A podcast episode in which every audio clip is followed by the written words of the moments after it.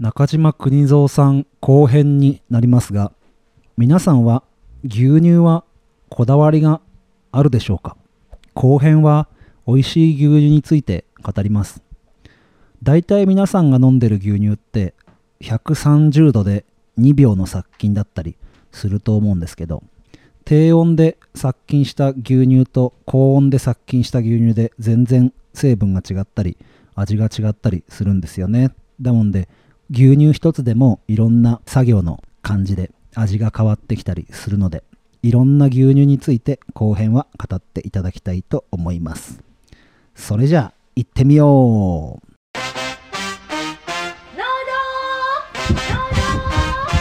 富士山ゴー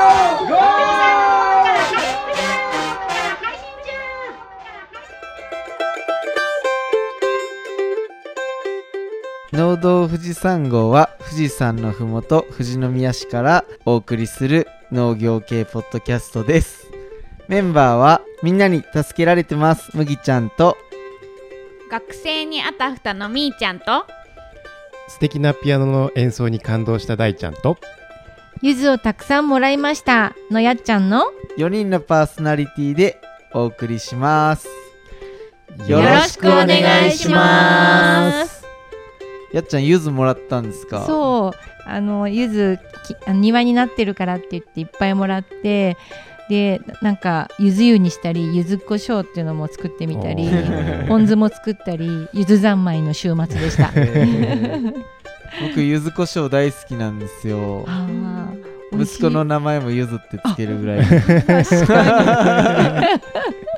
ちょうどさっきサトゥーと去年サトゥーにゆずもらってに、うんうん、でサトゥー去年ゆずもらいましたよねみたいな感じであのもし今年もらえるならも欲しいなとかって話をちょうどしてたんですよ。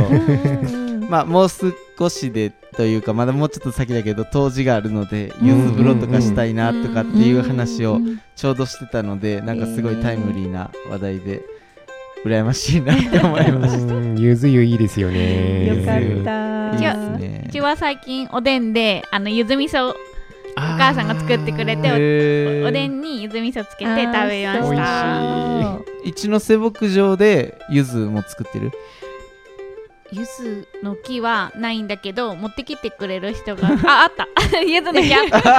持ってきてくれる人もいてゆずの木もあって最近柿の木ももらってへー。敷地が広すぎてわからない。柿の木を埋めました最近、へー。柿農家の人がなんか柿農家辞めてマンション建てるっていうことで柿の木を分けてもらって。ああ言ってたね、うん。あそうだ。ちょっと話思い出して。一ノ瀬牧場からね原木のなめこを原木のなめこでえ原木で作ったなめこをもらったんですよ。うん。うんうん僕人生初めてですっごいふ太いっていうか大きいなめこあのスーパーで売ってるのよりも。めっちゃ美味しかったです。ありがとうございます。でなんか近所の人が何でもキノコ宅配便みたいな感じで やってくれててそれそれをそれでね原木のキノコがめっちゃ美味しかった。届いて。へー。なんかちょっと大きさも違うし、うん。やっぱ味もなんか違うんうんうん味も違う。なんかうん。きのこらしい感じでぬめっとしてて美味しかったです。よかったです。ありがとうございます。大ちゃんはピアノ、ピアノえっとね今日ねえっと去年だっけかな来てくれた小学生の男の子がすんごいピアノ上手で、うんうん。その子がねお店にあるピアノで今日また弾いてくれたんですけど。ツイッターに上げてましたよねそうで大ちゃんです。ねはい。英知の村にフリーピアノがあるんですよ。はいフリーピアノがあるんであのピアノね弾ける方はぜひぜひ来て。よく YouTube とかでやってるもんね、ピアノ弾いてそうみたそうそう駅前でね、あれすごい見ちゃう。大好き、私も見ちゃう。そう今日はねあの「鬼滅の刃」のオープニングのグレンゲをね弾いてくれました。おーあのツイッターに上がってるんでよかったらあ見てみてください。えー。みーちゃんは何でしたっけ？あ学生？そう学生にあったアフターってことで今日あのウェブでの学生のインターンシップがあってやっぱりコロで？そうコロナ禍だから牧場に招いてっていうのはちょっと今厳しい状態なのでウェブで初めてかな。あのいっちゃんと一緒に。まあ、いっちゃんがメインで説明してるんだけど今日は10人ほど学生が参加してくれて話しました。私はちょっと画面に映ってない状態だったので急に出てきたなんか 人みたいな感じだったんですけどなんか明るく聞こえたみたいで明るくないと牧場で働けないとかありますかっていうあって。あの暗い人も来たらうちの牧場だともういろんな人が話しかけてくるから明るくなるから大丈夫って言っといてよ。まあ、牛も多分陰気な人より明るい人の方が好むんですね。ね元気な人と一緒に暮らしたいですよね。最後に、えっと僕麦ちゃんはえっ、とちょっとうちの会社人員がここ数ヶ月前から急に減ってしまったんですけど今あの一ノ瀬牧場ややっちゃんやサトゥーや、ね、皆さんの力を借りてなんか全員野球みたいな感じで。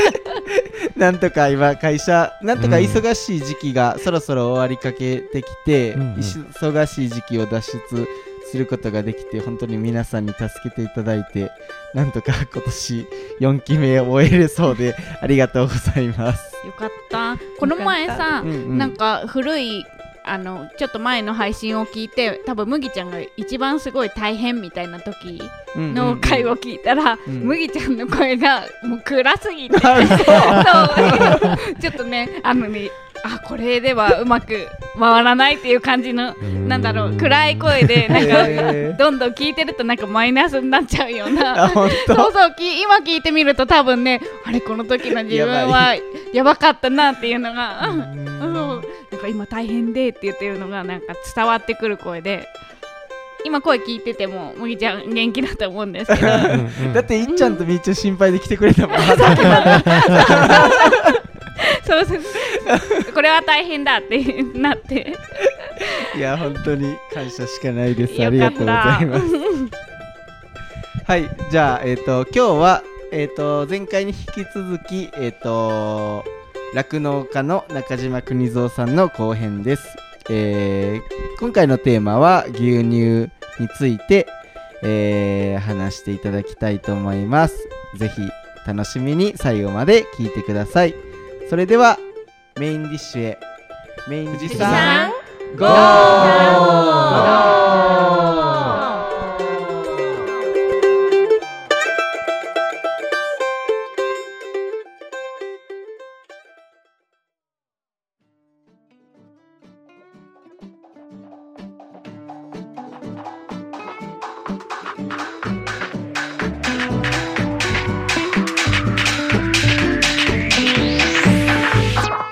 メインディッシュはいっちゃんと大ちゃんと中富牧場の中島国蔵国じじいです。くにさんこ今回もよろしくお願いします、はいよろしくおよ願いろします。はい、で今回の後編からね初めて聞く方もいらっしゃると思うのでではあの国蔵さん自己紹介をよろしくお願いしますあ、そうですか。あのー私はあのいみんなに聞かれるとどっから来ましたかという聞かれると必ず答えるのが地球から来ましたって言います。そしてもうもう一つ一声させてもらって地球はどこにあるか知ってますかって。で地球はそうすると答え逆に宇宙から宇宙だよって言うからえ私は宇宙人ですっていうのが 私の自己紹介ですはいはい。それだけ。さらに謎さらに謎が深まってしまう感じの自己紹介になりましたが。えー前回を聞いてください。宇宙人宇宙人のあの国蔵さんにいらしていただいております。国蔵さんのお仕事はえー酪農、家ということで、はい。よろしいでしょうか？はい、はい。あのあの詳しく言えば元酪農家というか今あの後継者があの中心になってややってるもんですから。はい。はい。その国蔵さん前回はねあの土作りはい。についてねあのお聞きしたんですけれどもあの熱く語っていただきましたが今回は、えー国蔵流おいしい牛乳ということについてテーマをお聞きしたいと思います、はい。まずはこう国蔵さんが思う？おいしい牛乳ってどんな牛乳かお聞きしたまあいんですけど、一言で言うと先ほどのあの土作りと一緒ですけども、あの要するに健康な牛さんから出た牛乳、うん。で健康なあの環境で育った牛さんから出た牛乳。それももう一つ大事なのは絞る人たちが本当に穏やかな気持ちで絞った牛乳が美味しいと思います。おーすごく共感します。えー。はい、やっぱりうちも全く同じことをあの子供たちのあの酪農教育ファームでも言っているので、はい。はい。そうですね。これはもう全くあの牛さんとか私の考えはいつもあの牛さんとか草とかというあの別物じゃなくて自分のことで考えればいいし人間的に考えれば特にあのあのおか要するに僕もこんな大きくなってるのはお母さんのおっぱいすんを、あのいただいてこんな大きくなっちゃったんですけども そのやっぱり人間のことのあのおっぱいと牛のおっぱいは全く同じだと思います。うん。だからストレスのないおっぱいを飲めばあのその牛乳は美味しいし健康に育つというそれがこうイライラしながら出してるおっぱい まあ基本的にはまああのいっちゃんが知ってる通り牛乳をを出すのにはあの本当に穏やかな気持ちでおらないと牛さんは乳出さないですよね。そうですね、オキシトシンがね、ね、うんオキシトシンが出ないですから。幸せホルモンですね。うんあのよく我々専門あの現役の時言われたけどもオキシトシンをだたくさん出すのにはその穏やかな穏やかにおればそれがどんどん出るっていう、うん。はい。でさっきのやっぱりあのー絞る方も心穏やかにというところで関わってくるんですね。そうです。あの私も現役の時にはあの普段ちょっとあの女房といだこだがあっても、うん。絶対搾乳室では絶対け喧嘩をしないという。いつも穏やかにあの作り顔から入ってでもニコニコしながら、うんうんうん。搾乳にあの牛さんと関わるということ。これはもう徹底していました、うん。はい。うんさすがプロです。ね。うんそんな関係が？やっぱりこう穏やかな気持ちはね大事ですよね。そうやっぱり牛にね伝わりますからね。うんそうですもんね。牛の牛乳ってやっぱり牛が子供のために、はい。お母さんがね子牛のためにあげるものを人間がいただいてるものなんですからね。そうですそうです、うん。だからこれは専門的にそれを調査した結果も私見たことありますけども、えー。やっぱりあの怒って出した、まあ、人間のおっぱいもそうだけど、うんうん毒素が出るっていう言われてるんですよね、えー。やっぱりそこが味に直結してくるといううわもう味も直結ですよね。うん。はいはい。うんそれはねはじ私初めて聞きました。え。ーうん。そういう科学的な証拠も。もあの証明されてるですね、はい。へやっぱりいーかに牛にストレスなく、うんうんそれともう一つ大事なのは、うん今度はそのお穏やかに絞るのは当たり前のことですけども、やっぱり食べ物ですね、牛の。牛の食べ物。はい。そうすると、先ほど話したいい土から出たものを食べささないと、うんうんうん。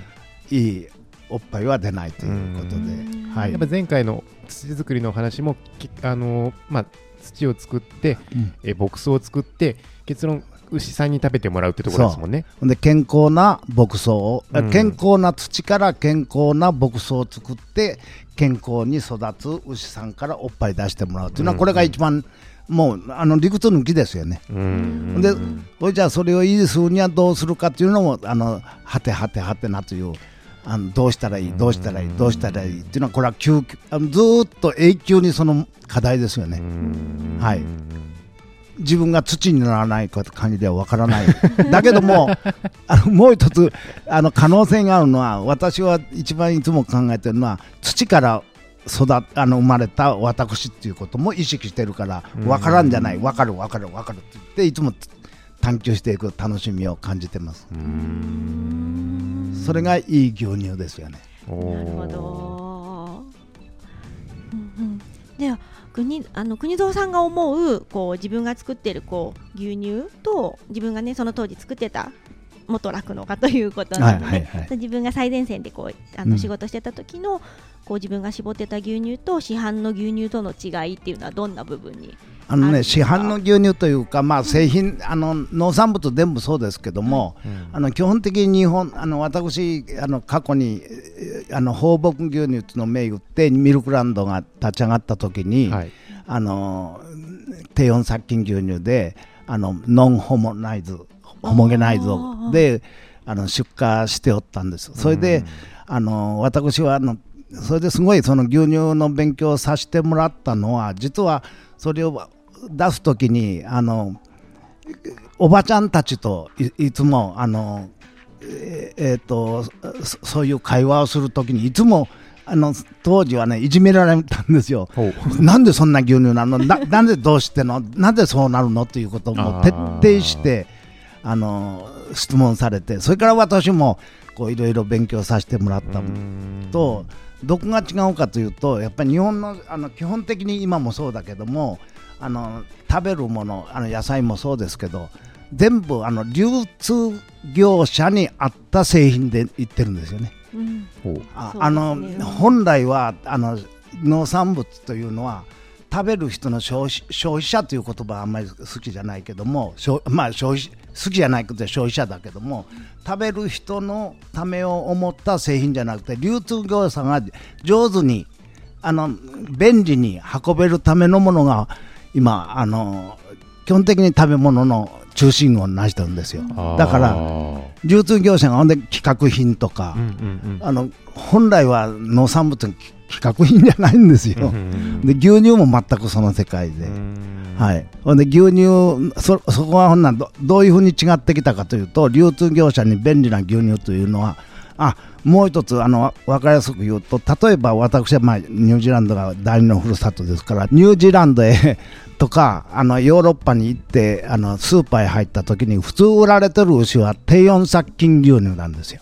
えっとで地元のスーパージーーのランド。ああ普通普通、普通買うときは低温殺菌牛乳です。うんうんだけどあの日本の場合は低温殺菌牛乳を買うっていうのはちょっとあのちょっと特殊的な感覚になってるんだけども、うん。でニュージーランド、まあ、特にニュージーランドの方がよく分かってるんだけどもニュージーランドでとあのあのちょまあ、日本で売られてる130度で2秒とかそういう処理しているのは、あの特別な時あのどっかへ旅行に行く時とか旅行っていうのはあの船でどっか遠くへ行くとか、うん。登山する時などにはその牛乳を持って出かけるんだけども、あの一般的にはもう普通飲むのは低温殺菌、日本でいうし商品となってるのは低温殺菌牛乳。で処理の仕方が全然違うですよね。日本と本当に真逆ですね。逆ですね。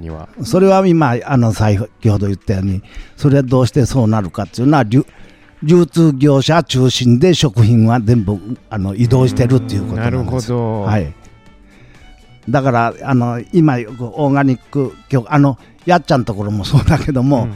そういう自然食品とかそういう売ってるところはもうそういうものをすごい僕はあのこだわるっていう言葉大嫌いだけど、まあ、日本の社会では こだわって当たり前の食食材品をあの提供するお店とかそういうところが、あのだんだん少なくなっておったのはやっぱり流通けそれもありがたい貢献ありがたい貢献をしてるんですけども、あのいろいろあの統計運んでくれたりすることも含めてですね、まあ牛乳に絞って言うとそれがどどこが違うかというとあの低温殺菌牛乳と一般に売られている超高温殺菌と言いますけども130度で、あのその牛乳の違いといういうのは超あの賞味期限はですね低温殺菌牛乳の方は1週間ぐらいしかないんですよ。ね。うん。あの表示されてないです、うんだけど一般の牛乳は2週間ぐらいうん。あるんですよ。うん。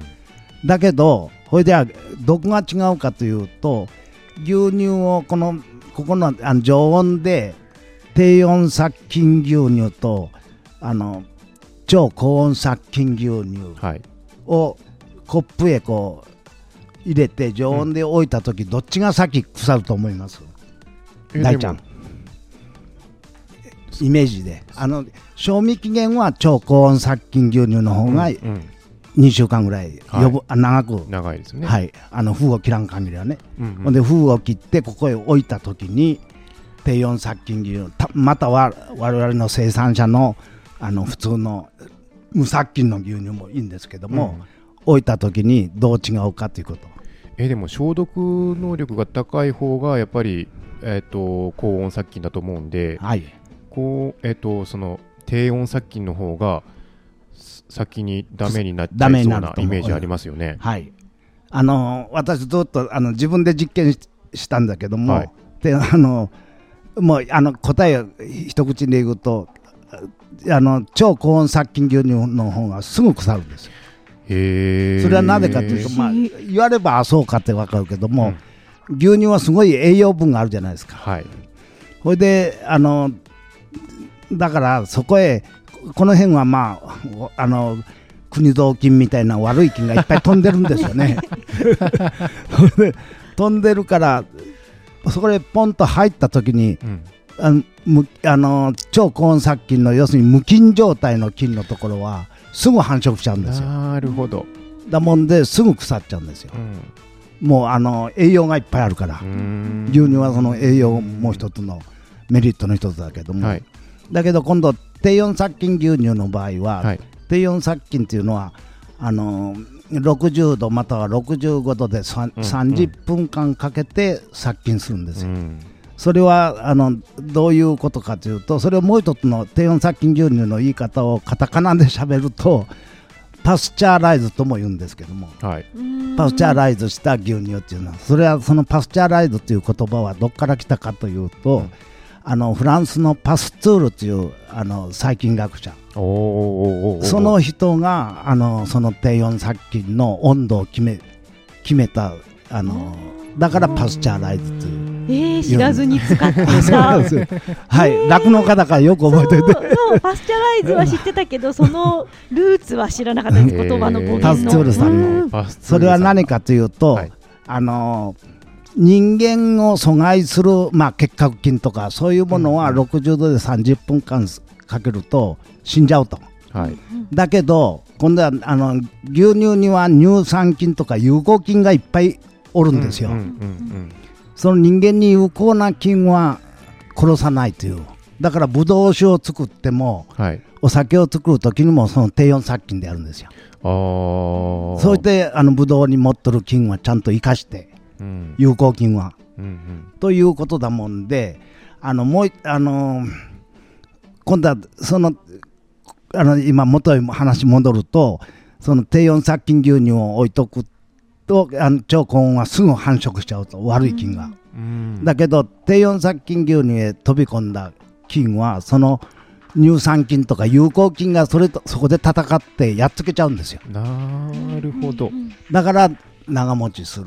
それから長持ちするけど今度はどっちへははあの進むかというとうまくいくとヨーグルトになっちゃうんです。乳酸菌が繁殖しちゃうから。はい。あのこあのゴリゴリになった時に食べるとちょっと酸っぱくなってこっちの腐り方とは匂いが臭くなるけどこっちはヨーグルト化しちゃうっていう。いい発酵になるあそうなんですそうなんですそうなんです。だからもう一つの言い方はよく玄米食の話をあの、今玄米食と言われなんだなんて言ったっけ？あのマクロビオティックとか、なんかカタカナでやるようになっちゃったんだけどそれもよく言われるんだけども、あの要するに牛乳のその低温殺菌牛乳は生きた牛乳って僕はあの分かりやすく言ったもんおお分かりやすい。き菌は生きてるから、けどこっちのあの超高温殺菌牛乳あの一般に売られてる日本では、一般に売られてる牛乳は死んだ牛乳って言うと。僕にはとでも菌死んでるから、その言葉全然間違ってなくて、で例えばあの今度は玄米食をよくマクロビオティックの玄米食の話もそうだけども、あの大ちゃん知ってる？あの米米が白いと書いてななんていう？感じで。白米。白米というかいや一つのそのこ米。が白い。米が白いで。あ白い。カス？あ、カスじゃんねだから白米はカスだよね。ほんで白米を土へ入れても芽が出ないよね。ほんで玄米はほんな土入れといたらどうなる？芽が出てくる。芽が出てくるよね。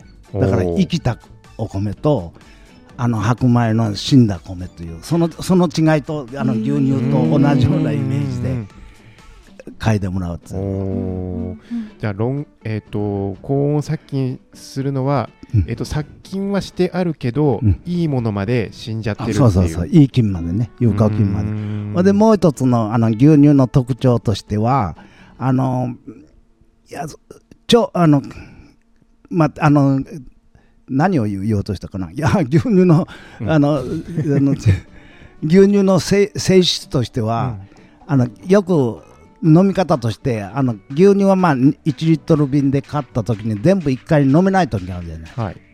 その時にあのよくそのか紙パックなど特にそうだけどそれを冷蔵庫へ残しておくと、うんその最初に開けた時とのは味がガラッと変わるんですよ。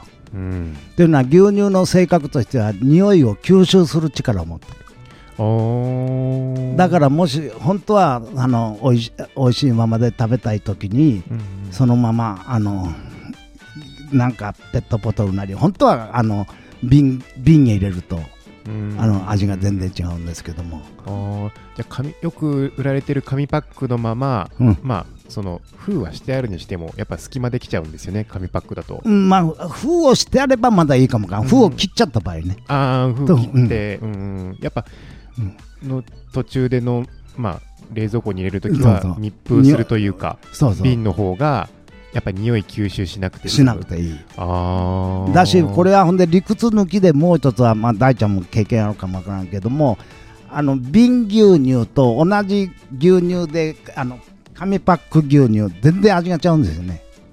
ほ感触も含めて例えばそれは何かというとコーヒーを飲むときに、う、うんうん、このコーヒーを大ちゃんが今作ってくれたコーヒーこれ美味しかったけどこれ同じ美味しいものをか紙コップで飲んだらどうですか？あー確かに。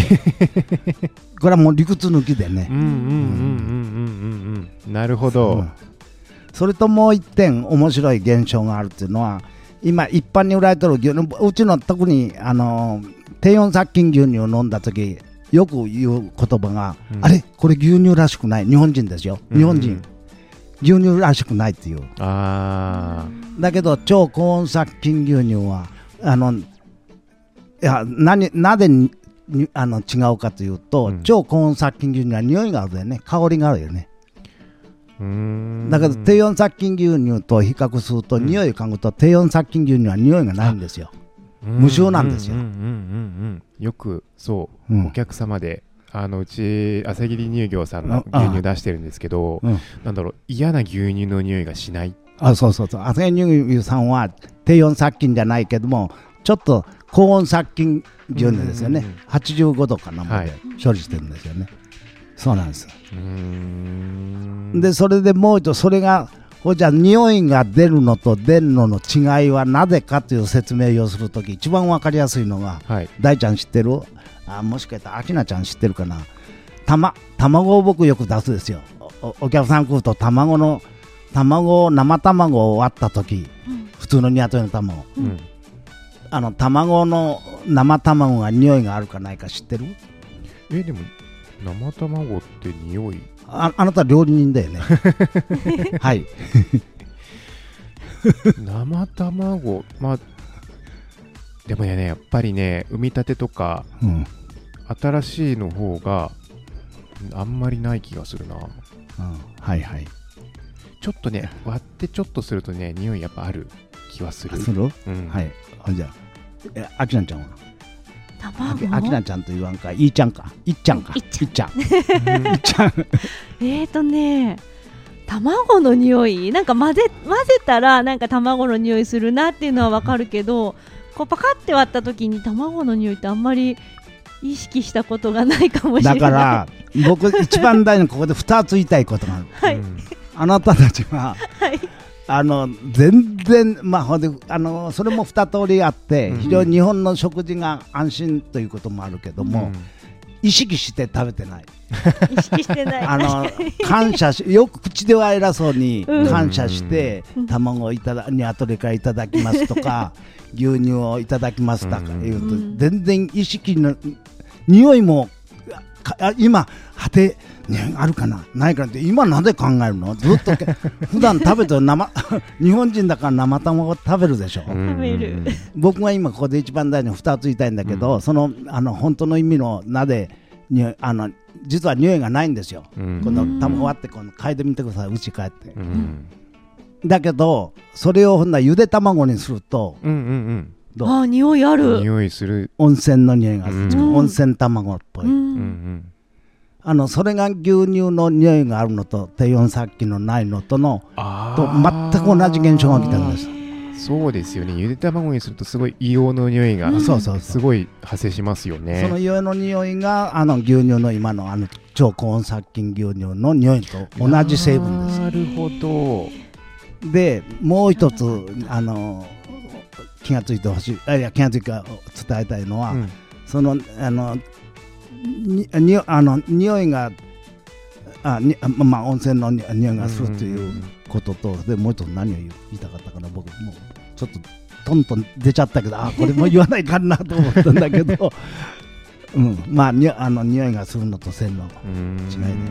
うん。うんそれでその匂いは何かって言ってよく調べると、うん。タンパク質の両方ともタンパク、あもう一つ言いたいのは、あの試しに絶対あの低温殺菌まあ一般の牛あのえっ、といっちゃんは自分とこの牛乳があるから、そ一般に買ってきた牛乳とこう色を見てください。うん。見く見比べるとい自分とこの牛乳は真っ黄なんですよ。うんうんうんそれあの比較しないと牛乳は白いと思うけど、うん。今度は買ってきた超高温殺菌牛乳の色と、うん。うんその、あの自分とこの牛乳または低温殺菌牛乳の色を比べると低温殺菌の方が黄色いです。よそれで超高温一般に飲んでる超高温殺菌牛乳は真っ白ですうんうん。全然違う。そそれはもう気がついてる？たまにうん。あのちょっと多く絞りすぎちゃったって。本当はダメなんですよね。まあ その殺菌する前の牛乳うんたまに。僕ら自家用で飲んでるからね、うん。自家用は、うん。そう。あのちょっとおす分けというかうんはい。もらうことあるんですけど、うんあの全然色が黄色っぽい、ね、白じゃないんですよ。黄色っぽいね。黄色っぽいんですよ。だから一応半人ぐらいと低温殺菌も黄色っぽいんですよ。それ別々に見ると分からんけど並べて眺めるときでそれはどういう現象が起きてるかというと、はい。卵をまたイメージしてください。はい。卵の白身はもともと黄色っぽいよね。白身白身。身白くないよね。うん、それに熱加えるとどうなるんですか？真っ白になりますね。そうだよねそ同じ現象が起きたタンパク質の変変色です。そういうことか。んなるほど。卵の白身あの白身はタンパク質だから。うんうんうんうんそれ熱加えると真っ白くなるの、はい。で牛乳の牛乳もタンパク質いっぱい含まれてるからそれが真っ白くなるんですよ。へえなるほど。そそういうまあ牛乳の違い牛乳の基礎知識本当の基礎の基礎知識っていうか。はい。だから僕はそそれであまあその基礎知識も牛乳というものは何かというのを知ってほしいのもあるけども、うんうん一番みんなに知ってほしいのはその食べ物をいただくときこれはどういう人が絞ってるかなとか、うんあの野菜を食べてもこれ誰が植えたかなとあのおばあちゃん元気そうなニコニコしながら種まいたなとか、うん。要するに食べるときに僕は牛乳は飲んで飲むなって言うんですけどももう一つは牛乳あもう一つは牛乳のあの成分で言うと牛乳の成分がむ固形分あまあ我々無脂固形分って言うんだけど、うんうん。脂肪を抜いてその固形分は何パーセントあるか知ってます？牛乳の中に。知ってるよね。なんで正解だでしょ虫固形ああああ無脂固形でいいけど。虫固形あの何点何っていつも出てるやつ？いやースイッチ覚えてない。さあーいつも入力してるのに。ねえ入力してる入力してるのに覚えてない。ね。ただ見て入力してるだけだ。あんまり気にしてないそ僕もこ忘れたけど大体そうだね。あの8%とか9%あるよね。あの人参は何パーセントあるか知ってる？人参？人参？うん。あ大根でもいい、え？野菜に？うん、あるの？虫固形分あるんですよ固形分うん虫のんけて固形分固形分固形分うんえ全然わかんない。でももうちょっと少ないっていうことですか？要するに固形分っていうのはうん乾燥させて乾燥させてと残るじゃない？大根だってうん干し大根ができるじゃない。え牛乳それをより多固形分って言そう牛うんだけど。乳より多そううんそうです。そう。いうことか。そうそうう。んうんうん。今度はそれはあの麦ちゃんの農業なんとかまあ学校に行かないとまあいけないけどもでまあそれは半分冗談でやる。けども、要する。に僕は牛乳を食べてほしいって言うんですようん固形分が人参より固形分高いんですよ。大根より固形分高いんですよ。嘘。だけど人参飲んでください言うかい。言わあない。ない。うん。ということでなぜまたそれはなぜ言うかとあの唾液と混ぜることでまた牛乳を美味しくいただけるっていう。う、ん。ということもけど。ほんで牛乳をあのでもう一つ言う僕はその言いたいのはその食べ物にこだこだわるじゃなくて意識してほしいっていう中でうん。食べも牛乳をあの食べてくださいもあるあるしあの牛乳をよく牛乳は栄養素で言うんですよ、うん。何々が栄養素があるから食べてくださいとか、栄養があるとか、人参もそうだけど、はいはい。あのやっちゃんらがよくいろいろ栄養的なことを 言うんだけど僕は一番大事なのは牛乳も含めてあの食べることを楽しんでほしい。うんうん。それで物語性を作ってほしい。食べるもの、うんこれはむこのネギは麦ちゃんがあって苦労してこうやって食べてる、うん。うんうんイメージをして、うん。でうんお米を食べる時も物語性あのお米の物語を食べてほしい。これは僕は食食に対する姿勢だと思うんです、うんうんうん。そうすればね元気になる。おお栄養としかしか見てないですね現代社会は。そう。栄養としてあの果物も含めてね、果物あの僕の場合はあ,、うん。あの可愛いあのお姉ちゃんがもぎ取ったかなとか そういうそその物語性を、うんりん。あリンゴのほっぺの赤いリンリンゴ娘が取ったかなとかいううんその物語性を食べるっていうことが僕あの食の大事なのはそうだと思います、うん。栄養を食べるじゃなくてうん。楽しんで物語をいただくっていう、そうすると感謝の念がどんどん出てくる。うん。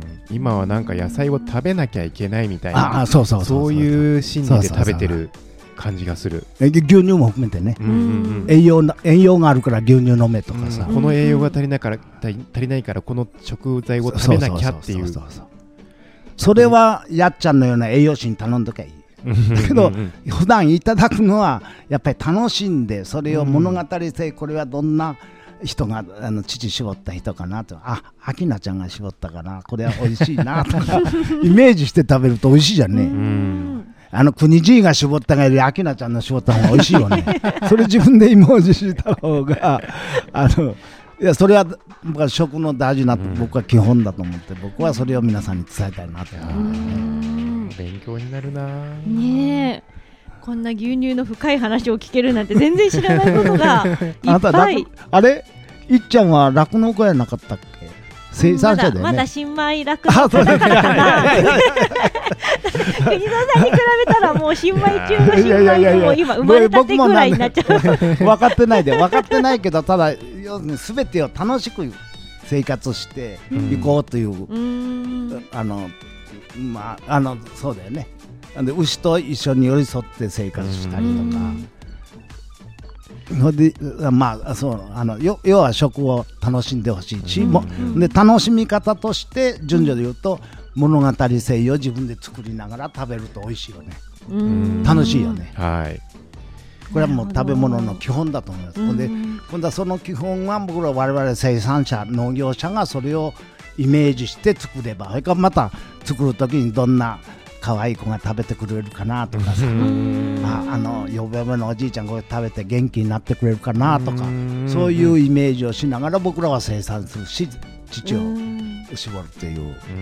そうすると楽しいじゃない？生産生活がね。う、ん。うん、すごく国蔵さんのお話からもねその楽しい感じが伝わってきますね。うん、素敵。どうせ生きていくのは楽しいんだもんね、うん、そう。でで地球人宇宙人だからみんなそうだよ。みんな宇宙人だ。宇宙人ですから、はい。宇宙人はねあの大きいよ。楽しまなきゃ、うん、うん。あすごい。最初の話に戻っ。戻ったてきた。はい。っていうところで、えーね、今あの理想のね牛乳を作るための酪農もね、まああのいろいろはい。いろいろそうあのお聞きすることができました。そしてね綺麗に最初に戻ってきたところで、えー今回のはい。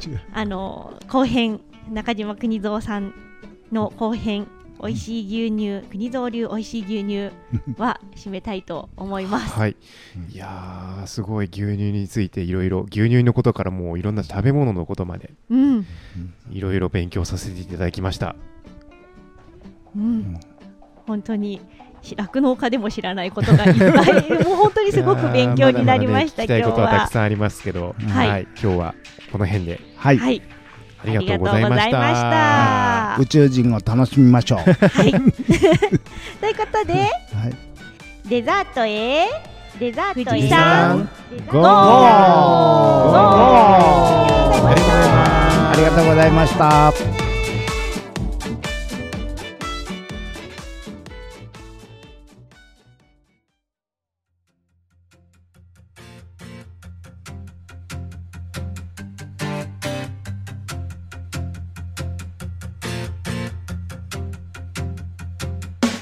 デザートは私やっちゃんと麦ちゃんの2人で送ります、えー今日今回はあの中島さんのあ後後編牛乳編すごかったね麦ちゃん。すごい勉強になったし楽しかったですね。うーん。もう本当になんか牛乳のことで知らないことがいっぱいあったのがもう今回のことでなんで牛乳が白いの？とかねあの匂いは何なの？とかそういうことが皆さんすごい分かったんじゃないかなって思います。ね麦ちゃんも勉強になりましたね。そうですね、うん。やっぱりなんか一番あの僕もずっとそのやっちゃんともよく話してるけどなんかご飯がうん。ただのえっ、とエネルギーの補給になっていてそのうんうんうん。食事っていうことをこうなんかバックグラウンドを全然知らないまま出されたものを食べてるから、うんうん。なんかもっとそのえー、と作る方も情報発信をしてこう食べる方もうん。こう、その情報を受け取りに行ってみたいな、うん。総合の、えーと交流がもっとなんだろう近くなれば、うん。その一回一回食べることにすごく楽しみを感じるかなっていうのはうん。すごい常々思っていて、うんなのでなんか、まあ、自分もそのもともと家が農業とはなんか農家じゃないからあの家庭菜園とかはしてたけどそんな、なんか実際その生産する人と近くにいてなかったからなんか食べることがただのなんか食べなければならないというか、うんうんうん。ただのエネルギーを補給するガソリンスタンドみたいな感じになってるのをなんかもっと変えれればいいなっていうのは本当に思うので、うん。なんか生産者としてそういう情報発信を今後もどんどんやっていきたいなって改めて強く思いました。本当ですね。なんか消費者としてもあのもちろん生産もしてるけど消費者の立場でもあるし、うんうん。なんか今日国蔵さんにいろいろお話聞いてやっぱり想像想像するってすごい大事なことだ、うんうんうん観察をして、うんそして想像してこの食べ物どこから来てるんだろうとかなんでこんなもの味がしてるんだろうとかっていうのをうん常にこう意識して食べるっていうことを消費者としてもすごい大事にしたいなっていうふうに改めて思いましたね。うんというわけで、はい本当におはお話面白かったです。ではですね、えっと、お便りの方も紹介していきたいと思います。はいえーそれでは麦ちゃんいける？あじゃあ私一発目いきますね開いて。なかったえっ、とね、ピサさんからいただいています。えー第54号を聞いていただきました。えー自分とこで作っている果物を食べないのはあるあるかも。知り合いで実家がリンゴ、実家がリンゴ農家の人とかでも割と聞く話だな。某発電所に併設されたいちごのテーマパークはかなり特殊だと思うけど普通の農家でも結構いろんな作り方があるのは初めて知った。とお便りいただきました。本当にあの同じ農家でもね結構やっぱ業業種というかね、うんうんうん。作物が違うと本当に知らないことばっかりで、うん。あの農家さんでも結構興味深く聞いて聞いていただけたのかなと思って嬉しく思いました、ありがとうございます。ありがとうございます。では続きまして、えっ、とたかぴさんからいただいております。ハッシュタグ農道富士山号でツイートしていただいてます。ゆで落花生は千葉茨城人には馴染みだから他地域に行った時に普通になくてびっくりした思いで美味しいんだから流行らそうかっこ提案っていうことで。まあやっぱりゆで落花生を食べる文化っていうのは多分富士宮とか千葉とか茨城 の人たちぐらいしか、あのー全国的に見てもレアケースなんでぜひそういうのを知っていただけるともっとなんか食のバラエティが広がっていいかもしれないなって思いますねありがとうございましたありがとうございますえーそれでは次のお便りは、えー、小次郎猫助さんからいただきました。ハッシュタグ農道富士山号でいただいています。えーゆで落花生はだいぶ大人になってから存在を知った。食べた記憶ないけどどんな味なのか？といただきました。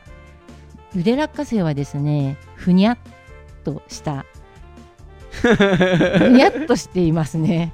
それで甘甘くてほくほくほくした感じの芋っぽいかな。でもなんかちょっと油の乗った芋みたいな。ちょっとおい確かにオイリーな感じですよね、感じ、うんうん。うんうんうん。やっぱ油分が多くてそうそうそうそう。でその油分の中にうまみ油とうん甘みがそうそうそう。あるって感じですかね、でもやっぱりピーナッツの中に入ってるのにカリッとしないっていうことでうちの夫は新潟の人なんですけどなんじゃこれみたいな感じで 最初は嫌がっておりました。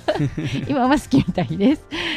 でもあのおご質問いただいてとっても嬉しいです。ありがとうございまありがすとうございますえ続きまして、えーピサさんからいただいています、えーこれもツイッターで農道富士山号とハッシュタグをつけていただいてつぶやいていただいています。第55号目拝聴ということでオードブルでまさかのゲンタレ食レポ。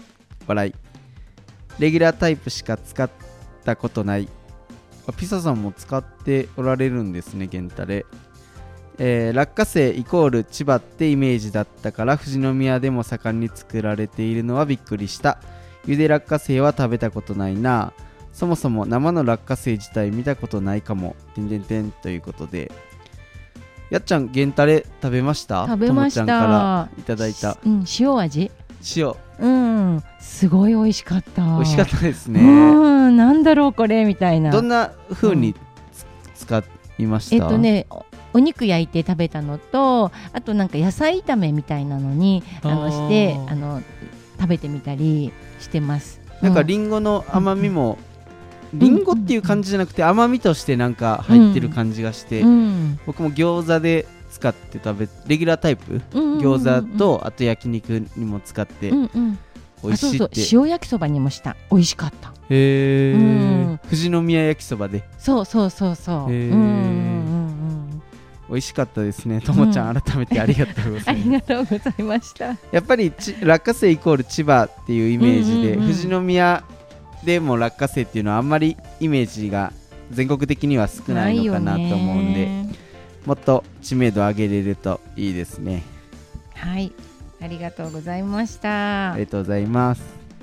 えー続きまして、えー農道富士山号ハッシュタグでツイッターでいただきました古橋農園もっくんさんからいただきました、えー55号目を聞いてブロッコリーが10月下旬から5月までの収穫予定で夏は作物探し中だから来年は試しに落花生作ってみようと思いました。あまり落花生食べないんですけどキューナッツは美味しいんですかね？といただきまして。ありがとうございあます。りがとうございます。キューナッツね農道富士山号メンバーも皆さん食べたことがないのでちょっとどんな味かわかんないですけど落花生の新品種っていうことで2018年に品種登録をされたばっかりということでちょっとねこうアンテナの高い消費者の方には受け入れられるかなとは思いますけどどうですかねやっちゃん、ねでも興味津々でしたね。農道富士山号のメンバーでは、うんどんな味かななんて、うんうんうんうん。うん。この辺では見かけないよね。千葉千葉で一応登録されたというか、千葉で、えー、と作られた品種みたいなのでこっちに回ってくるのはまだうん。少し先かもしれないですねけど、うん、流通がまだされてないけどぜひあの見たら食べてみたいなとうん。思います、お便りは以上はい。でありがとうございました。ありがとうございます。農道富士山号ではリスナーの皆さんからご意見ご感想ご質問などを募集しています。ツイッターはハッシュタグ農号農道富士山号をつけてつぶやいてください、えー農道は農業の農に道。富士山は数字の223号はバスの1号車2号車の号です Facebook ページもありますので検索していいねしてくれたら嬉しいです。コメントぜひお待ちしております。あこれだ。あ Gmail も開設しました。農道富士山号。Noudou223go アットマーク gmail.com です。LINE LINE のオープンチャットもありますので農道富士山号のオープンチャットに、えー皆さんぜひ入ってきてくださいはい、ということで、えー今回は中島さん、えー本当に、えありがとうございました。それでは、え次回は、えエブリデイリーモーモーのを配信したいと思います。ぜひ皆さんお楽しみにしてください。それでは皆さん、また来週へ？また また来週へ？また来週へ？ゴーゴー